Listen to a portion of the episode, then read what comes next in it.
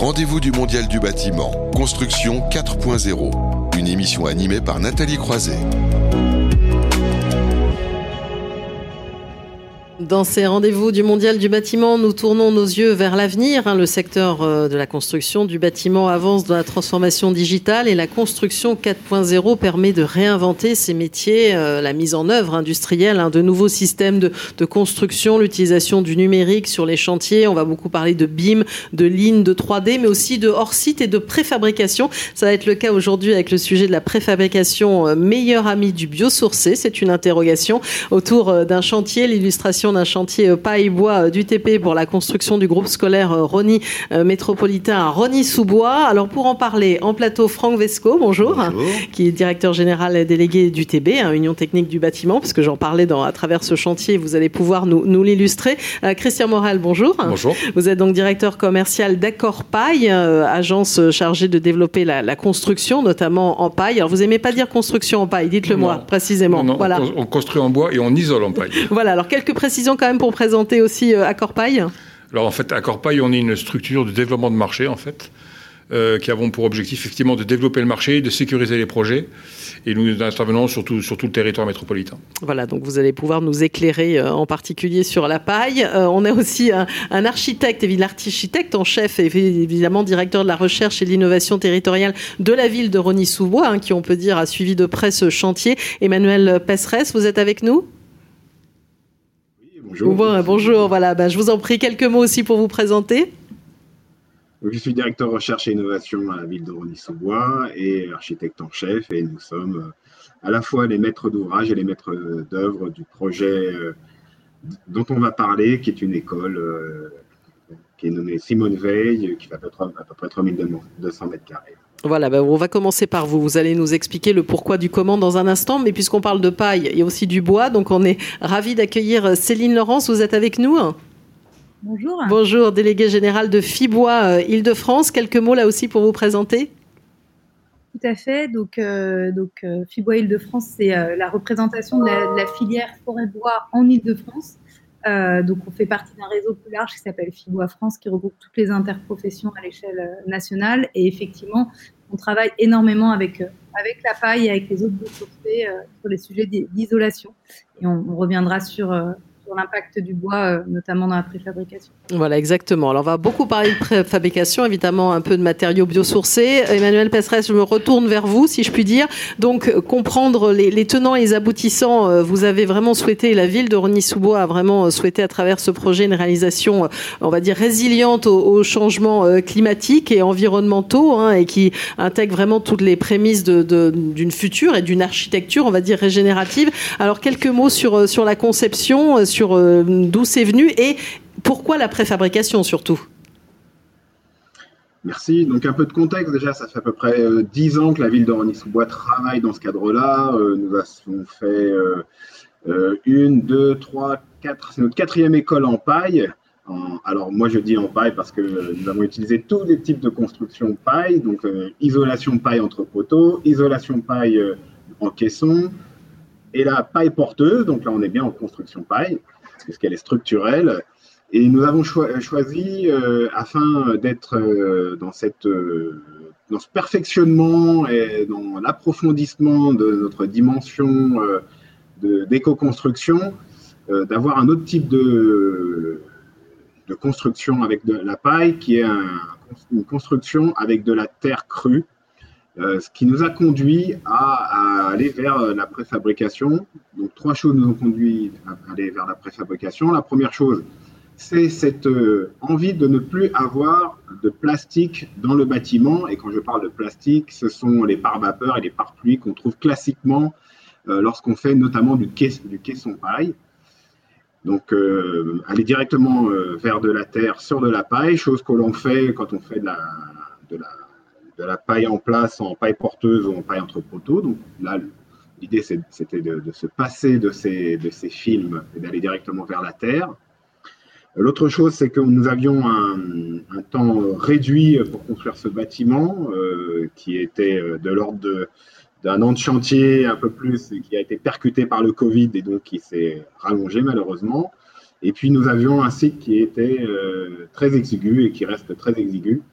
Donc voilà, ce sont les, trois, choses qui nous ont conduit vers la préfabrication, sachant que je suis assez content d'être ici, mais assez aussi surpris parce que moi je suis un militant, du low-tech, donc pas du tout du 4.0, du numérique, des choses comme ça. Et je, pense que la fabrication peut avoir un intérêt lorsqu'elle est locale et lorsqu'elle est euh, foraine et lorsqu'elle est de l'ordre de l'atelier et pas forcément de l'industrialisation. Bah, on va en parler justement. Ça va faire l'objet du débat. C'est ça aussi qui est intéressant, c'est d'ouvrir les discussions. Mais alors on va on va continuer un peu sur le chantier, puis après on va ouvrir un peu les discussions avec vous, euh, Franck Vesco. Donc euh, quelque part, c'était aussi une vraie nouveauté, hein, ce sur quoi vous, vous avez travaillé ce chantier pour une, vous une, vraie nouveauté par la. Rapprochez-vous du micro pour qu'on vous Une vraie nouveauté par la taille, par l'ampleur et par la, volonté de la maîtrise d'œuvre et de la maîtrise d'ouvrage d'avoir un bâtiment euh, assez exceptionnel au niveau notamment du sourcing des matériaux, mhm. ce qui nous a posé quelques difficultés puisqu'on s'est aperçu que ce n'était pas toujours très simple malgré tout ce qu'on dit. Alors, quand vous dites les matériaux, donc il y, a évidemment la, paille, le bois, mais pas seulement. Il y avait d'autres matériaux aussi dans cette bah, histoire. C'est hein. l'emploi pour les enduits de terre du, qui viennent du Grand Paris, mhm. donc qui pose des problèmes euh, d'analyse à un moment donné. C'est l'emploi de bois qui était francilien au départ en feuillu et on mhm. s'est aperçu assez rapidement que la filière avait un peu de mal à répondre à notre demande parce que les quantités employées sur le chantier de Rony sont extrêmement importantes. On a, on combien de quantités, dites-moi Il y a plus de 250 mètres cubes de chêne. D'accord. Donc euh, c'est vraiment euh, des quantités dans un délai très court. Donc forcément, parce que le délai au départ était de 14 mois, donc c'était relativement court pour un tel chantier. Et l'intérêt de, Donc je rejoins un, peu M. Pédresse là-dessus, c'est que la préfabrication, c'est bien. Et sur ce chantier-là, on a eu la chance, on a fait une préfabrication, euh, je dirais, 50-50. C'est-à-dire que les éléments ont été fabriqués dans notre usine de Villemandeur, mais assemblés sur un site à Romainville, à côté de Rony. Ce qui a permis quand même d'éviter l'inconvénient de la fabrication, c'est-à-dire les, coûts carbone liés au transport.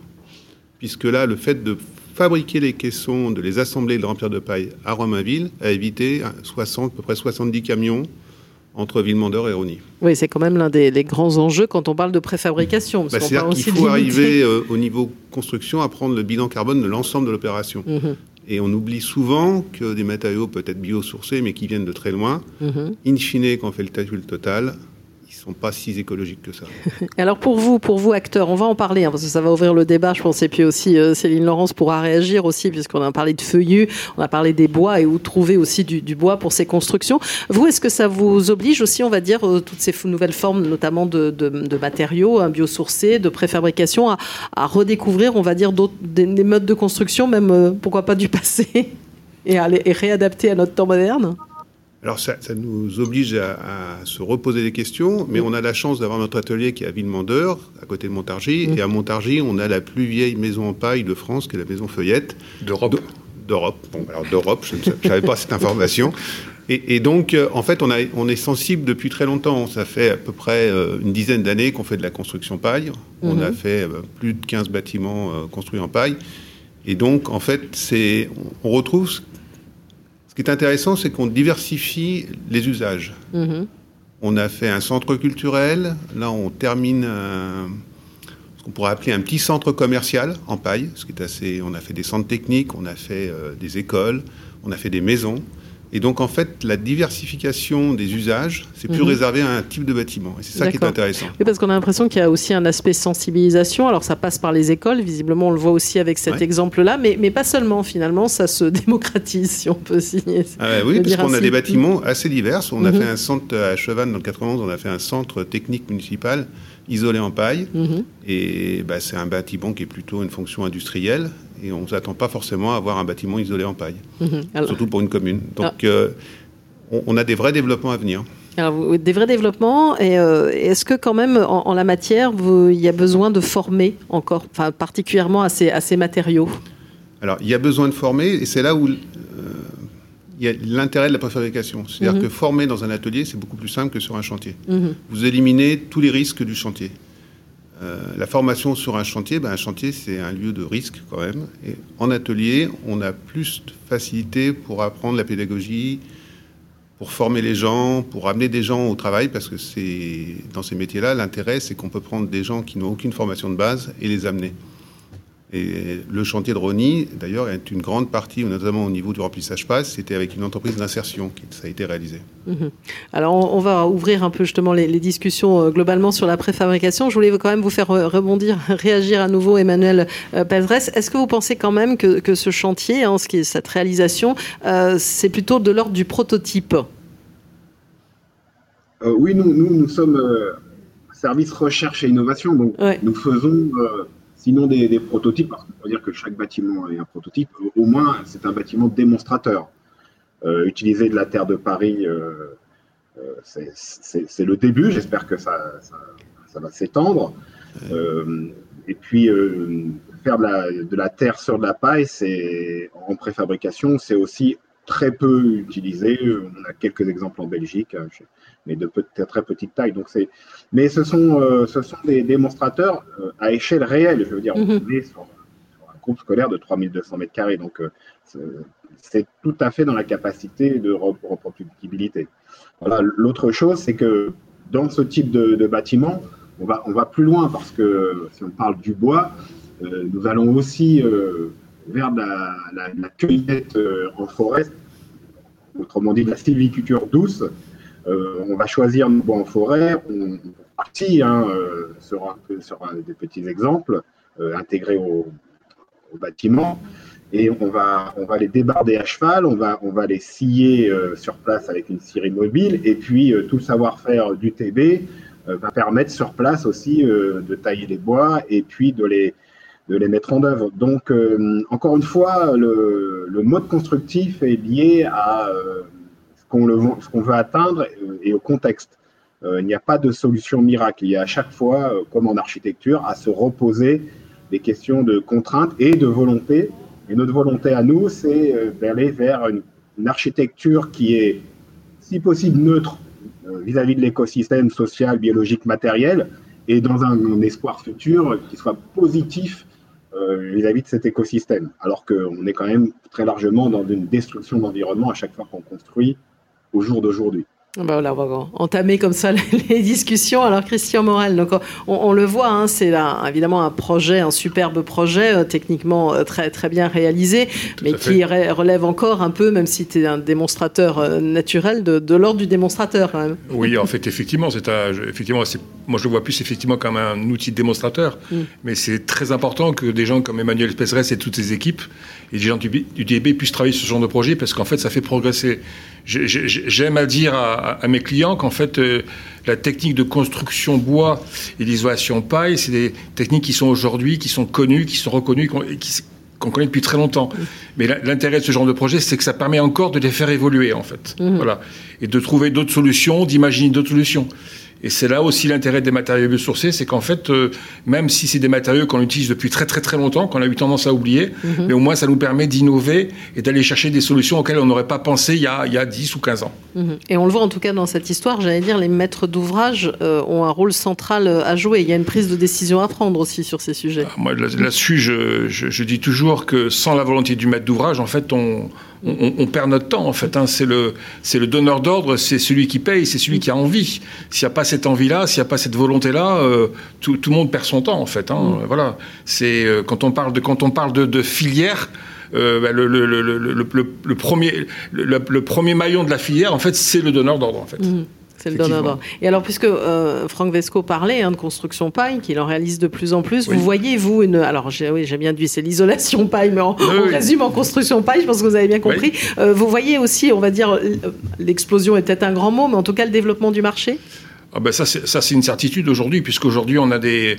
En France, en, région centre et autour, des charpentiers aujourd'hui pour lesquels euh, l'usage de la paille en tant que matériau isolant, euh, ben, c'est quasiment jusqu'à entre 20 et 30 de leur, euh, de, leur volume sorti, mhm. ce qui, ce qui n'était ce qui était inenvisageable il y a 4 ans. Mhm. Moi, je me souviens, il y a 3 ans ou 4 ans, quand j'ai démarré l'activité en région centre, je suis allé voir donc l'équipe du TB, c'était quelque chose qui n'existait pas encore. Voilà.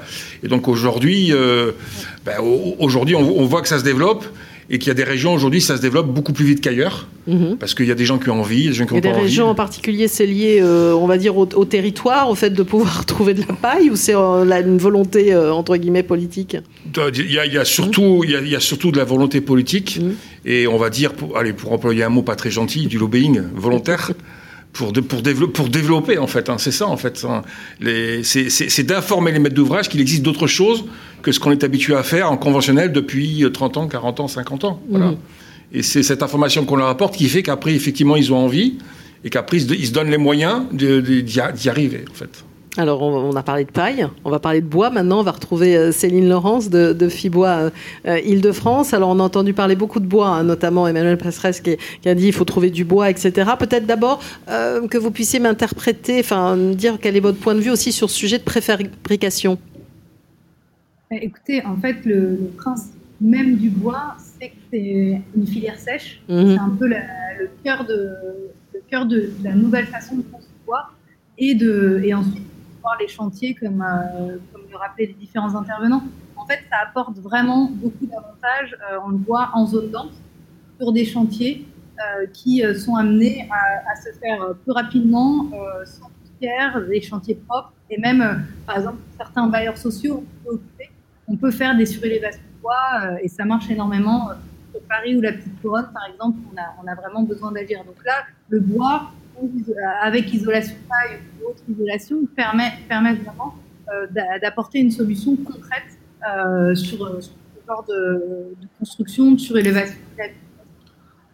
Euh, après, ça, on a vraiment, quand on parle de préfabrication, il faut vraiment regarder l'ensemble des typologies de préfabrication. Ça peut aller de la filière sèche classique poutre où fait arriver, ou alors des panneaux 2D, par exemple, qui intègrent déjà l'isolation en cours, ou alors même aller vers de la 3D. On voit aujourd'hui qu'il euh, est possible de préfabriquer carrément un module qui arrive en 3D et qui est posé directement, euh, directement sur place. Donc finalement, là, on est vraiment dans le numérique, le 2D, le 3D, se disait tout à l'heure Monsieur Pesseresse, il n'était pas du tout sur le même, le, même, point de vue, les mêmes enjeux de, de, de, préfabrication. Mais alors, la, question de la, filière, parce qu'on l'évoquait, hein, évidemment, la question de d'où vient le, le bois, hein, parce que ça a été vraiment la, problématique, on en parlait avec Franck Vesco aussi. Euh, qu'est-ce qu'il y a comme disponibilité, on va dire, en Ile-de-France Alors, aujourd'hui, il faut voir que quand on Aujourd'hui, l'Île-de-France, en fait, ça va constituer, on est en train vraiment, ça, la, la demande en fait en, bois explose, euh, ce, qui est, très positif. On y contribue aussi, on a, on a notamment via la signature de, nombreux maîtres d'ouvrage et, et, aménageurs du pacte bois de sourcé. Donc là, il y a une explosion de la demande et on, l'estime à, une augmentation peut-être euh, à peu près de 20% de part de marché euh, en, en, 2000, en 2030. Donc ça, vous voulez dire, c'est la, la, la, demande, hein, c'est ça. Je suis désolée, ça, ça coupe. On, vous entend, mais ça coupe un tout petit peu. Donc j'espère qu'on va pouvoir vous suivre. Il y a un petit souci de connexion, mais on vous entend. Donc ça veut dire qu'il y a vraiment une demande. Euh... Vraiment, la demande. En fait, l'Île-de-France va représenter, va continuer à représenter de plus en plus euh, la part croissante de la demande en bois. Après, aujourd'hui, pour répondre à cette demande en bois, c'est pas forcément l'Île-de-France qui va pouvoir y contribuer. On va pas forcément chercher tout le temps du bois local pour deux raisons. Euh, un, parce qu'aujourd'hui, euh, la plupart du bois qui est utilisé en structure, notamment pas forcément en aménagement, mais en structure, c'est du résineux. Et donc, pour aller chercher du résineux, on en a très peu en Ile-de-France. Il faut aller le chercher euh, plutôt soit dans les Landes, soit en Alsace, ou dans, dans l'Est, ou dans le en Auvergne-Rhône-Alpes. Donc là, vous, vous avez des feuillus, c'est ça Principalement? Et nous, mmh. par contre, 70% de la surface de forêt en France, c'est des feuillus. Donc il faut qu'on travaille davantage maintenant pour, euh, utiliser, le feuillu en structure, en aménagement intérieur, en aménagement extérieur.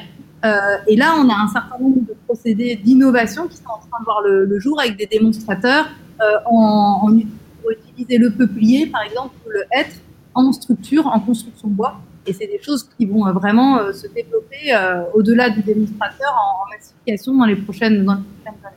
Oui, parce que c'est vrai que si on utilise le bois, on veut répondre aussi à un enjeu, parce qu'on parle aussi d'économie circulaire, etc., un enjeu local. Si on ne peut pas trouver du bois à proximité, ça pose un problème, on va dire, pour la solution, et notamment le bilan carbone dont parlait Franck Vesco. Après, nous, nous on est vraiment sur l'utilisation du bois français avant mmh. tout. Euh, quand on regarde d'où vient, vient, le béton euh, ou le sable, euh, on se pose moins la question de savoir s'il vient en dehors de la France. Ce qui est certain, c'est qu'il faut qu'on soit vertueux sur tous les sujets. Euh, certes, l'utilisation du bois ou d'autres matériaux de soutien réduit drastiquement le bilan carbone euh, du bâtiment dans la partie construction, mais il faut qu'on regarde également le, sujet de transport, c'est évident. On travaille par exemple beaucoup avec la Normandie sur l'utilisation des transports fluviales euh, qui viendraient directement de Normandie pour faire, faire venir le bois. Donc là, réduit euh, directement. Après, quand on est dans le circuit court autour de 200 ou 300 km autour de Paris, on considère qu'on reste, on reste vertueux. Mm. Alors peut-être Franck Vesco, rebondir sur cette question aussi du, bois, hein, de l'approvisionnement en bois. L'approvisionnement, là en ce moment, on vit une, période très compliquée dans l'approvisionnement en bois, puisqu'il y a une déstabilisation totale du mm. marché mondial à cause des États-Unis, mm-hmm. et ce qui fait que la demande de construction en bois explose, et l'approvisionnement en bois diminue drastiquement. Donc là, là on a, en France, on a un problème sur 2021-2022 assez important. Oui, surtout qu'en plus, il y a finalement aussi une réglementation qui pousse à utiliser de plus en plus de matériaux biosourcés. Qui a été repoussée de six mois, donc qui va nous donner un peu d'oxygène, mais euh, conjoncturellement, on a un problème. Et il y a eu un sous-investissement dans la filière bois en France, euh, connu par tout le monde, notamment au niveau d'exploitation des forêts et tout ça. Il faut qu'on reconstruise l'ensemble de la filière pour pouvoir exploiter. Il y a énormément de forêts en France. C'est pas exploité, je dirais, de manière suffisamment efficace aujourd'hui. Ça va le devenir. Ça va demander du temps. Et c'est toujours un peu le problème, je trouve, de la France, c'est qu'on lance des choses sans s'occuper de l'intendance qui va suivre derrière. Mmh.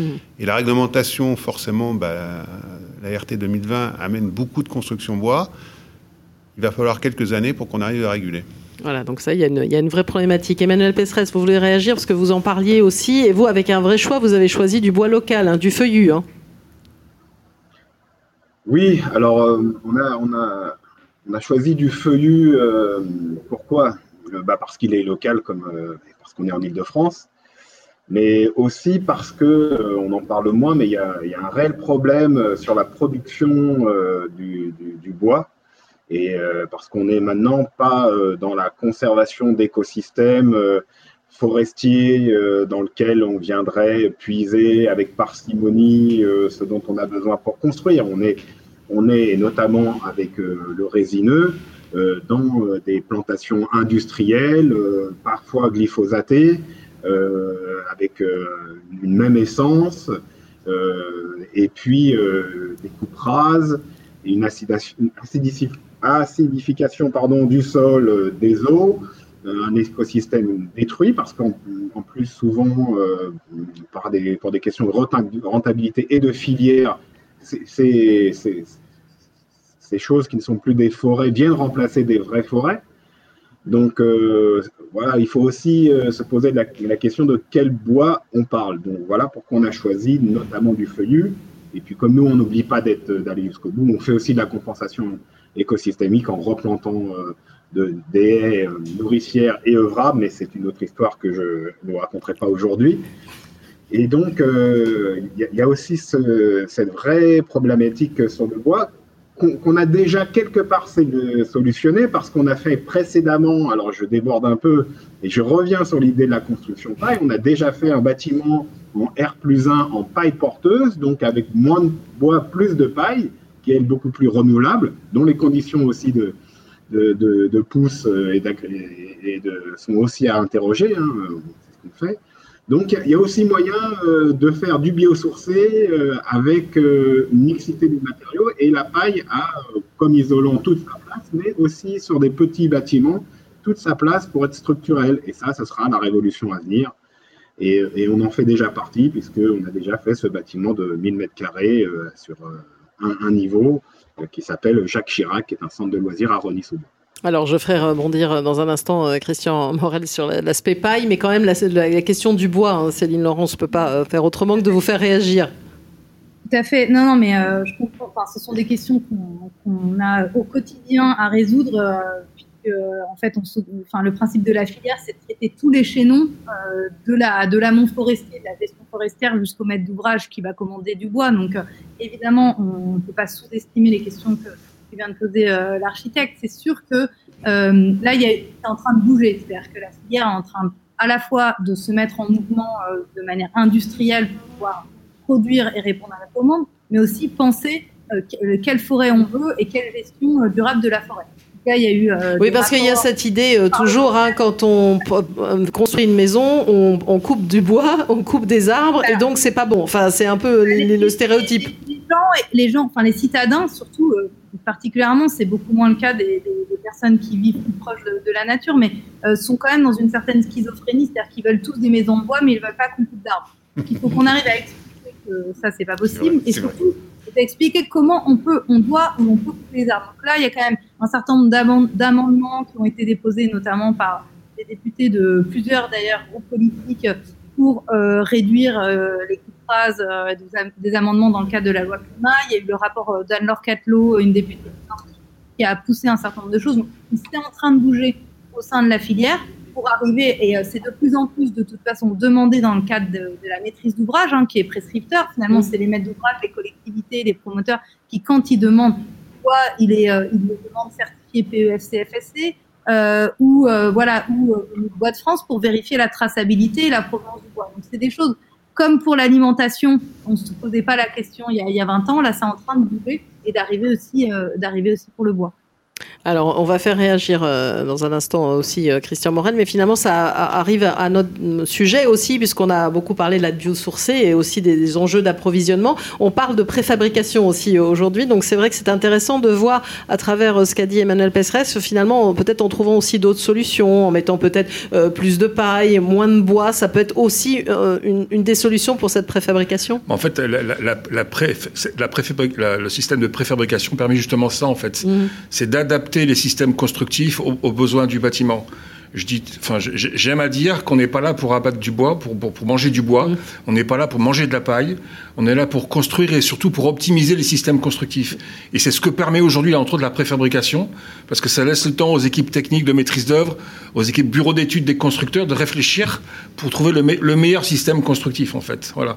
Et de se dire, finalement, euh, avec tel, tel système constructif, avec tel matériau, je vais pouvoir optimiser la quantité utilisée. Voilà.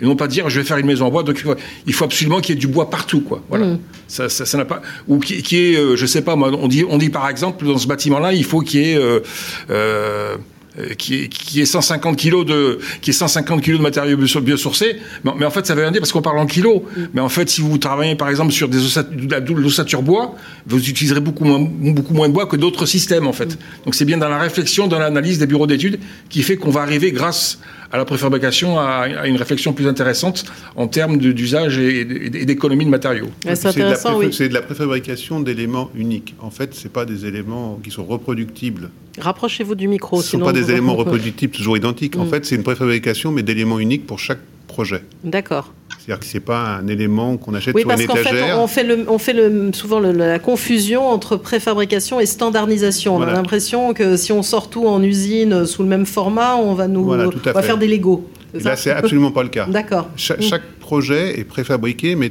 est, un objet unique. D'accord. Il n'y a pas un bâtiment, une ossature euh, qui soit de la même forme la même composition. Donc en fait, c'est ça qui est intéressant. Et même dans les matériaux biosourcés, là on parle beaucoup de paille, mais matériaux biosourcés, il y en a plein d'autres. Et en fonction des régions dans lesquelles on se trouve, c'était euh, la construction vernaculaire, c'est ça, c'est on prenait les matériaux qu'on trouvait sur place et on construisait sa maison avec le caillou qui était là, avec l'arbre parce qu'on avait des arbres à côté, ou avec de la terre dans certaines régions. Et en fait, c'est ça qu'il faut qu'on arrive à retrouver, c'est utiliser les matériaux qui sont proches les utiliser. Et la préfabrication, bah, comme ça se fait en atelier, c'est beaucoup plus pratique. Oui, ça se fait en atelier, mais justement, j'aimerais bien comprendre comment on peut faire finalement euh, différentes formes, euh, pouvoir faire quelque chose qui n'est pas standardisé si on le fait en atelier. Comment ça se passe eh ben, On peut adapter C'est de la euh, préfabrication, mais ce c'est mm. pas un outil industriel. D'accord. C'est-à-dire que si vous n'avez pas une chaîne d'assemblage qui vous sort des voitures ou des pièces qui sont toutes identiques, mm. c'est une chaîne d'assemblage qui vous permet d'assembler différentes formes, différentes, qui travaillent avec du bois. Euh, mais parce que certains font la comparaison avec l'industrie automobile hein, en disant mais on, peut le faire de la même façon. Mais vous vous dites c'est quand même différent. On n'est pas en train de sortir la même voiture. je pense que les industriels rêvent de ça. Oui. et nous on rêve de l'inverse. on rêve que M. Pézres continue de faire des, des, prototypes, des maisons qui ne soient pas reproductibles, parce que c'est pour nous, pour notre taille d'entreprise, c'est ce qui nous permet d'exister. Voilà. Alors je ferai réagir. On va, encourager M. Pédras à continuer à fabriquer des écoles. Alors je ferai réagir dans un instant parce qu'il se posait la question justement de l'industrialisation. Mais vous, euh, Céline Laurence, vous la voyez comment cette, cette préfabrication? Parce que tout à l'heure, vous avez prononcé le mot d'industrialisation justement. Ah, de toute façon, ce n'est pas un gros mot, euh, l'industrialisation. non. Au contraire, on n'arrête pas, pas, de parler de réindustrialiser aussi beaucoup. Post-Covid, il va falloir effectivement trouver une manière de réindustrialiser en France, que, que, le, que les procédés industriels français sont en capacité de produire les différentes typologies de, là, on a beaucoup parlé d'ossature euh, parce que c'est vraiment le cœur de, notre sujet et qui intègre des, panneaux souvent préfabriqués, euh, bois paille, bois chambre, etc. Donc c'est très important pour nous de se dire que ça, c'est possible en, France, euh, voire en Ile-de-France. Il y a une réflexion de la région de France sur comment on pourrait réindustrialiser la, région de France en réintégrant notamment des. Il faut voir qu'il y a la première puis la deuxième transformation. Donc il faut qu'on ait chaque échelon euh, qui, soit, euh, qui soit présent et sur lequel euh, on soit en capacité d'agir. Donc moi, sur la préfabrication en tant que telle, en fait, effectivement, il ne faut pas voir ça comme une standardisation, il faut vraiment voir ça comme une capacité à ce qui se fait normalement sur un chantier en filière humide, comme on dit, avec du béton, etc. Ça se fait de, en usine. et du coup, ensuite, il y a le temps vraiment sur le chantier est vraiment réduit, qui permet, réduire, par exemple, euh, le, les bases, les bases vie sur les chantiers, euh, de réduire la pénibilité pour les ouvriers. Euh, c'est pas inintéressant de voir voilà que nous aujourd'hui on a même des grosses boîtes comme Bouygues Construction qui a, qui, a, signé hier par exemple un, gros un, partenariat avec Boîte France et, et Pifto sur du CLT. C'est intéressant de voir que eux aussi sont en train de changer leur manière de faire mais on a aussi, donc on a des, gros, des grosses euh, entreprises, mais on a aussi beaucoup de TPE, PME, euh, et cela, euh, des charpentiers, etc., qu'on souhaite, qu'on souhaite conserver et qui, et qui font un peu le cœur de, de la filière. Et on en a, par exemple, là où on construit le plus en France en bois, c'est en Alsace. Et, et, donc, la région Grand Est, finalement, a conservé tous ces métiers-là, ces artistes sont plutôt de l'ordre de l'artisanat, mais au sens noble du terme, et qui, euh, et qui sont aussi dans une sorte de préfabrication mmh. voilà, dans, dans les ateliers. Alors Emmanuel Pesseret, je vous ferai réagir. Euh, maintenant, je vous fais réagir. Donc euh, finalement, on peut faire de la préfabrication, rester local. Bah, L'industrialisation n'est pas un gros mot.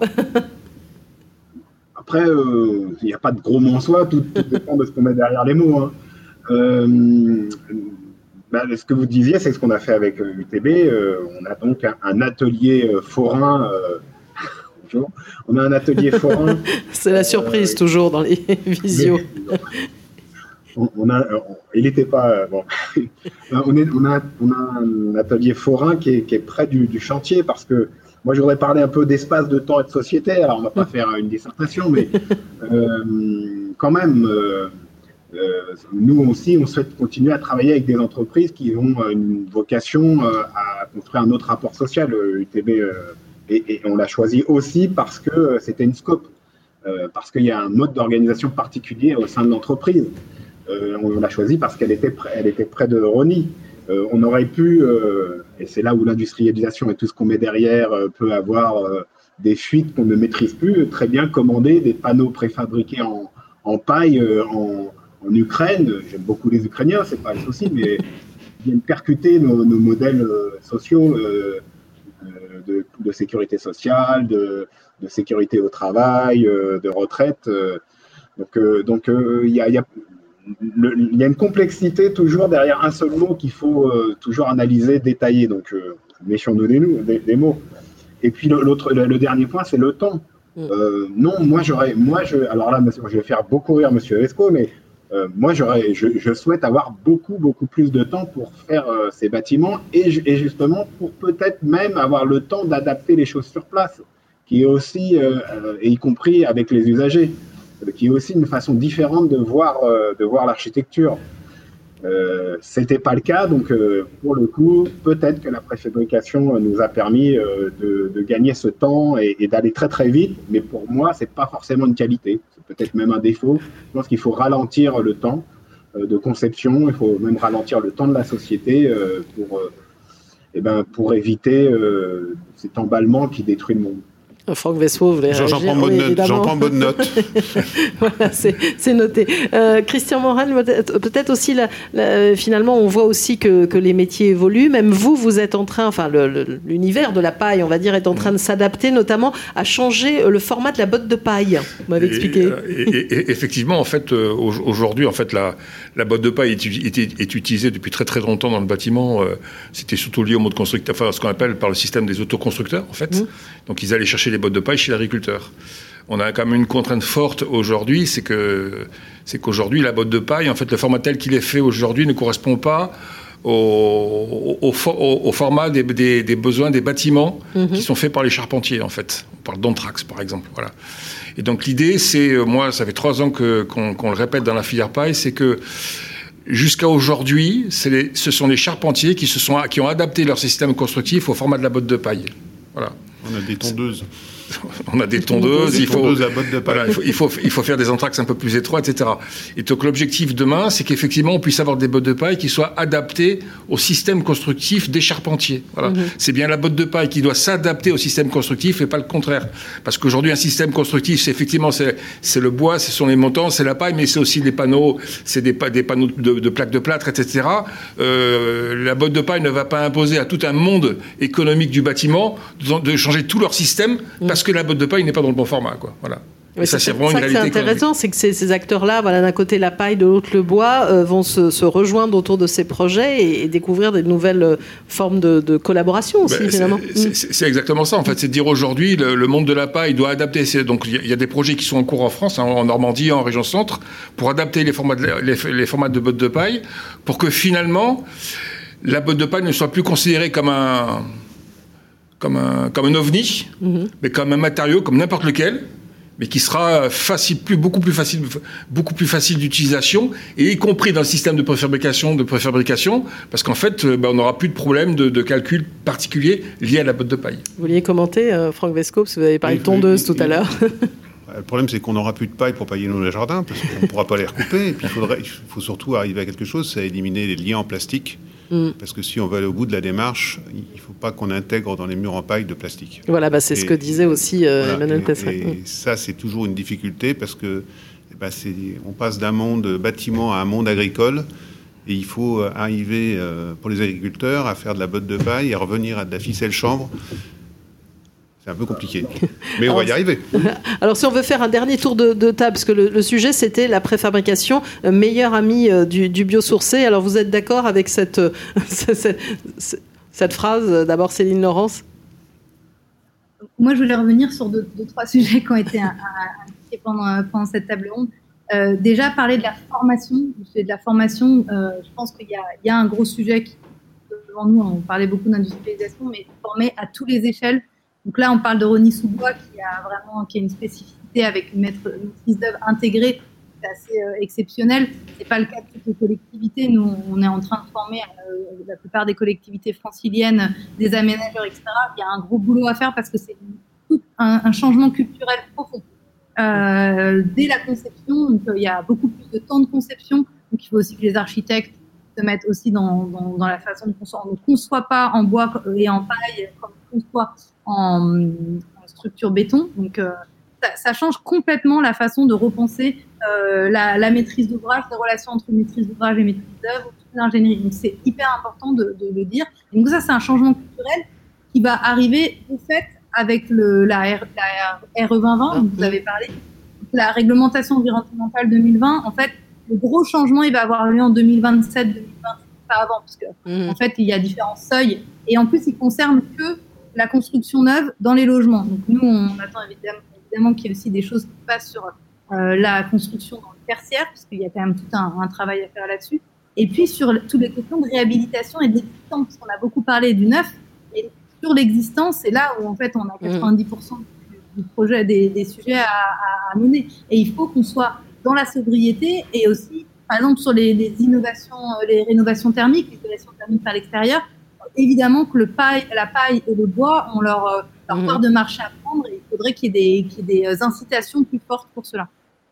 Merci à vous pour ces différents points. Emmanuel Pesseresse, en, une minute à peine, un mot de conclusion de votre part.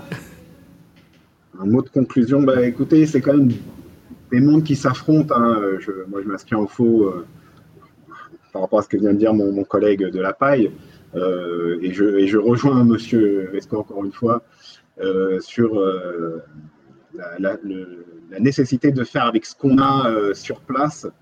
Euh, euh, et, j'encourage les gens à construire avec euh, la botte de paille et le modèle de botte de paille et à trouver, et c'est tout l'intérêt de l'architecture et ce qui a créé la richesse de la culture et de l'architecture vernaculaire, de, ben, construire avec les, bottes de paille du champ d'à côté, au lieu de se parce que derrière, derrière la botte de paille, il y a aussi une industrialisation dont on ne parle pas, qui est l'industrialisation de l'agriculture.